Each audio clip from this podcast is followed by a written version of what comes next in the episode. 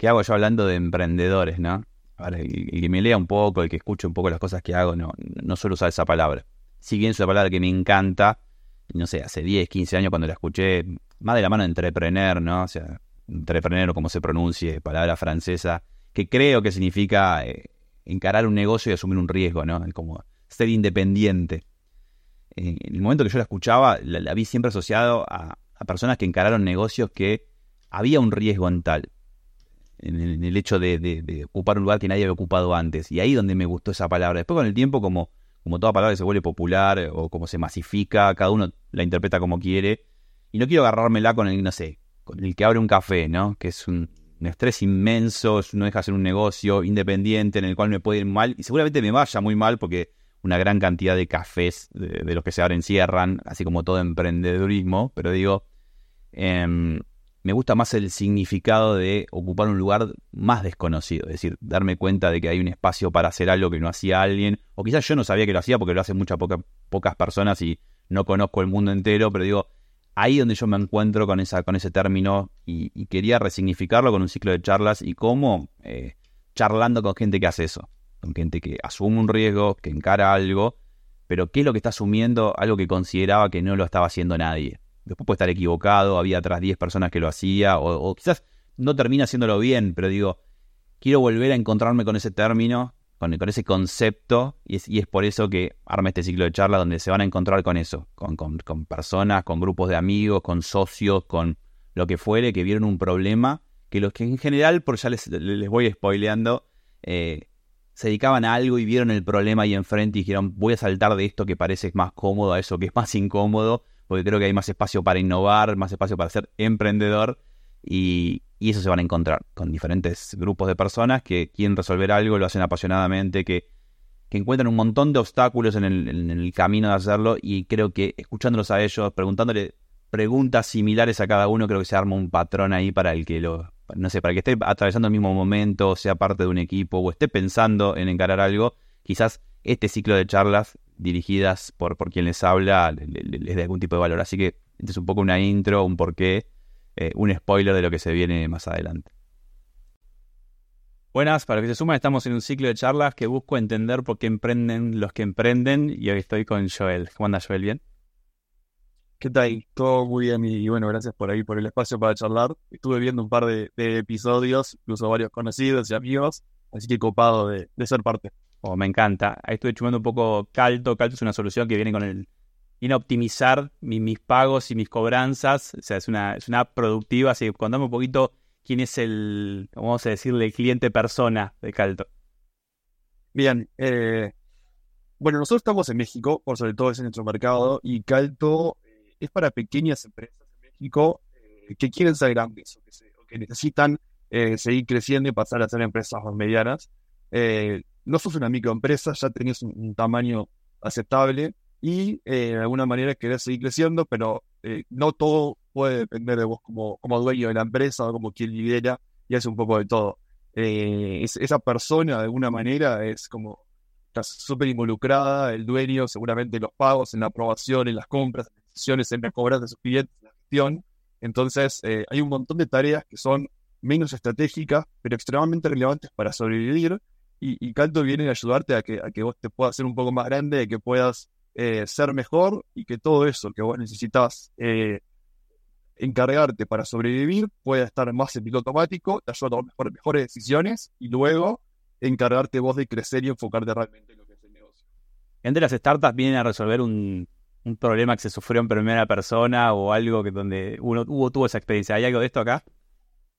Eh, y no sé si primera persona es que yo lo sufrí, eh, pero sí, ya mi familia, mi, madre eh, era comerciante y tenía una empresa eh, que comerciaba, producía y comerciaba uniformes para escuelas, para restaurantes, para hoteles, y, bueno, vivía eso, o sea, es una empresa que no era tan chica ni tan grande, que 15, 20 empleados, y tenía varios clientes que eran empresas también, y estaban día a día corriendo con temas alternativos de cómo le cobro cliente me dio un cheque, me voy a cobrar en 90 días, el grupo de dinero o saber cuándo voy a cobrar para pagarle a un proveedor y hacer girar el negocio continuamente. Entonces, eh, un poco así, inspirado en eso, ¿no? En, en, ver cómo sufría y el día a día estaba eh, intentando operar y hacer funcionar un negocio y creo que eh, mucha tecnología la podría haber ayudado, ayudado eh, a, ser mucho más potente y enfocarse también en crecer la empresa. En el mundo de startup hay un término que se llama MVP, que obviamente es clave en todo esto. Pues podés recordar más o menos de, decir, bueno, tenemos la idea, preparamos un MVP, ¿cuánto tiempo tardó en ver la luz y ver su primer cliente? Wow, em, creo que dentro de todo fue bastante ágil, eh, lo que no significa que haya sido bueno en final, pero eh, me acuerdo creo que la idea fue, no sé, fin de septiembre, eh, contactamos a la primera persona para ayudarnos a desarrollar el primero de octubre, y yo sé que en diciembre ya teníamos un MVP muy austero, y el primer cliente funcionando también, creo que la primera transacción fue antes de finalizar ese diciembre, Así que fue bastante ágil entre todo. Lo que significa ese producto fue tristísimo, malo y, ya estaba destruido hoy en día eh, porque iteró tantas veces que no se parece en nada. Pero, pero esa fue la, velocidad inicial con la que empezamos. Bien, rápido. En mi rápido y, dijiste iterar, que es la mejor forma ¿no? de retroalimentar un producto. Ahí preguntarte, hiciste, hiciste referencia a un externo que colaboró con el MVP. Digo, hoy actualmente tenés eh, parte de ese desarrollo interno, interno, digo decir, o, o sigue dependiendo de, proveedores? No, o sea, a nivel de desarrollo de tecnología y de producto y la experiencia eh, de los usuarios, sí tenemos un equipo que está eh, concentrado entre Argentina, visualmente Córdoba y alrededores, y también eh, parte del equipo en Uruguay, y, son como internos de nosotros, trabajamos en el día a día en conjunto, y, y están más enfocados no solamente en, bueno, seguir lineamientos, no necesidad que teníamos, sino también en el día a día en resolver y continuamente hacer pequeños cambios para ir ajustando mucho más eh, el producto para que cada vez tenga una mejor experiencia. Eh, ¿Es más difícil liderar una, una startup cuando está tan separado el equipo en diferentes países, sus horarios y, costumbres? No sabría decirte cómo, cómo sería liderarla si no es así. Eh, nosotros nacimos en pleno coronavirus, entonces no, no habría forma eh, para mí de compararlo.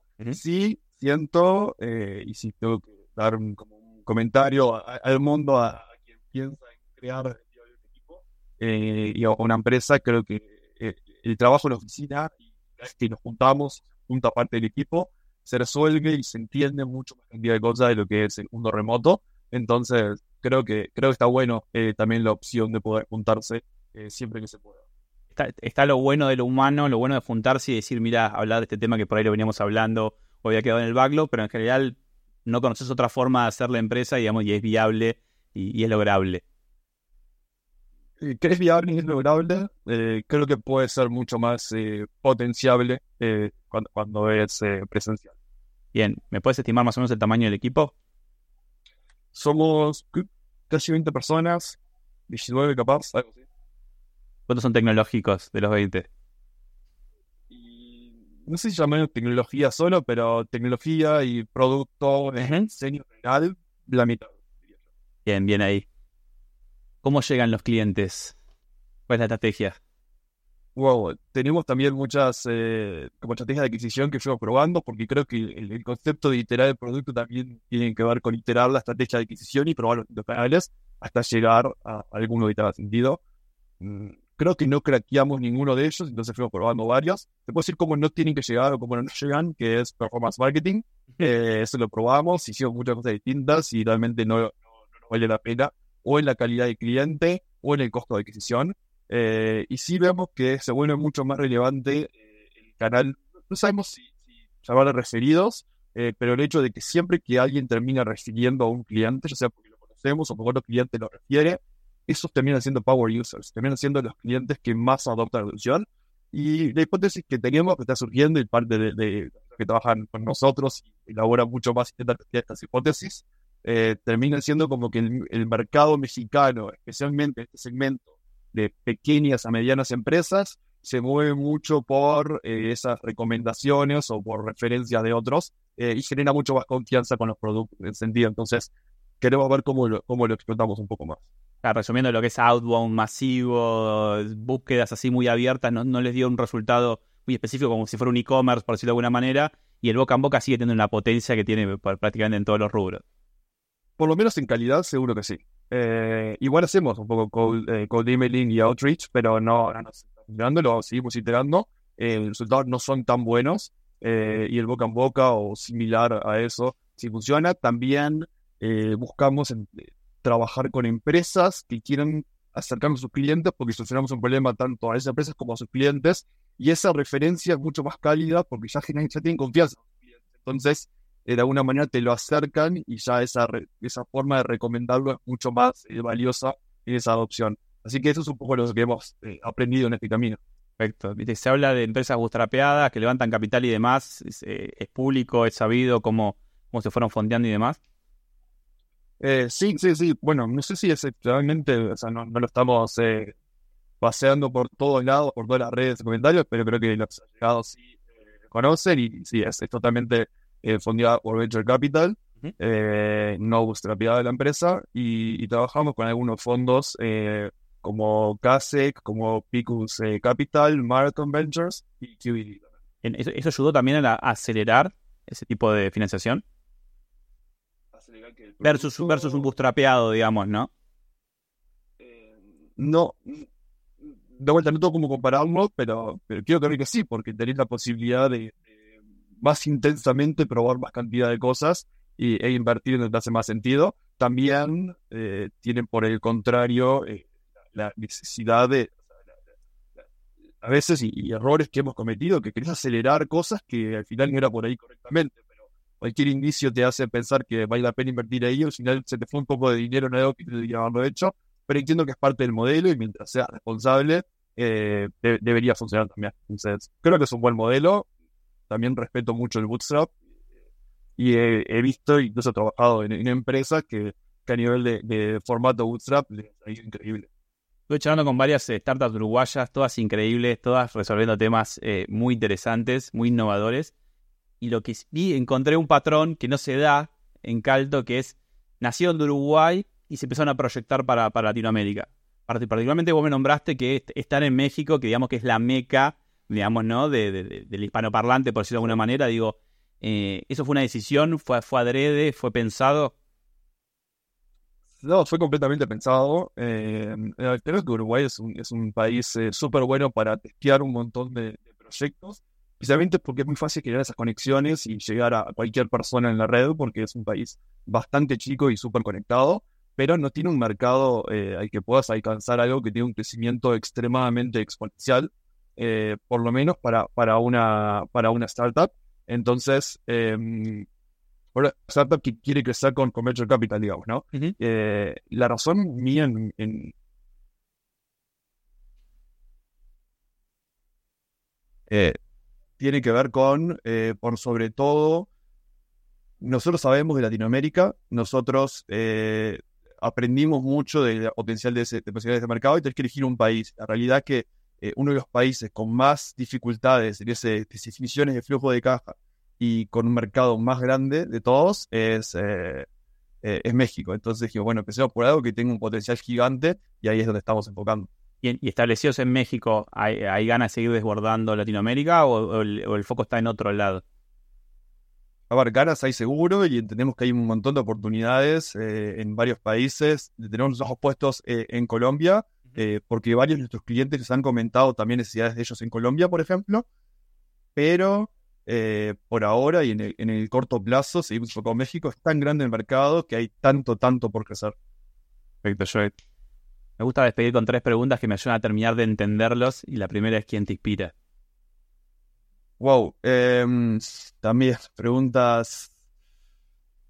No, sé si tengo una persona en particular eh, que me inspira como decir esta es mi referencia, pero sí creo que trabajo, o sea, por suerte tengo, la, eh, tengo cercanía con muchos amigos, eh, mucho, mucha cantidad de amigos que eh, todos los respeto un montón y todos han hecho un montón de cosas, carreras increíbles en empresas, así como también creado sus propios proyectos. Y, aprendo de todos ellos continuamente y me encanta llorar porque, porque cada uno siempre te termina de alguna manera, como lo decís, inspirando. Bien, una marca que te gustaría que fuera tuya. ¿Una marca? Sí, lo que sea. usuario, no usuario. Sí. Qué pregunta difícil, eh. Una marca que admire, que diga, esta marca me hubiese gustado que crearla yo. Sí, ahora digo, obviamente es un cliché, pero me parece que la elegancia que tiene eh, Apple en sus productos ¿Mm? eh, no por el tamaño de empresa, pero por la, por la elegancia y la calidad de sus productos y cómo lo logran. Eh, es impresionante. Conozco una persona, conocí hace poco una persona que trabaja en Apple y me, me, me cuenta cómo generar una cultura internamente donde varios equipos compiten entre sí por el mismo, por crear el mismo feature o el mismo aspecto del producto y eso los vuelve extremadamente mejores y me parece que la calidad de lo que logran es eh, excepcional. Claramente. Y por último es, ¿qué consejo le darías que se sabes hoy al Joel del 2020? Eh, ¿por, qué dudarlo tanto? O sea, creo que me dolió mucho y, sufrí mucho esta duda de por qué tirarme a, emprender algo yo mismo, con todo el riesgo que tiene y cuando te das cuenta, en el peor de los casos, todo lo que creciste y todo lo que lograste aprender eh, ya lo valió, entonces mal no podía haber salido. Así que me, lo hubiese dicho antes y creo que quienes estaban alrededor mío en ese momento, eh, cuando yo estaba tomando la decisión y estaba un poco sufriendo, creo que, me ayudaron y me dijeron eso y hoy en día lo valoro. Muy sabio. Dale, hay que meterle la frase, dale, no la dudes. Gracias, Joey, por tu tiempo. Gracias a vos. Hasta luego.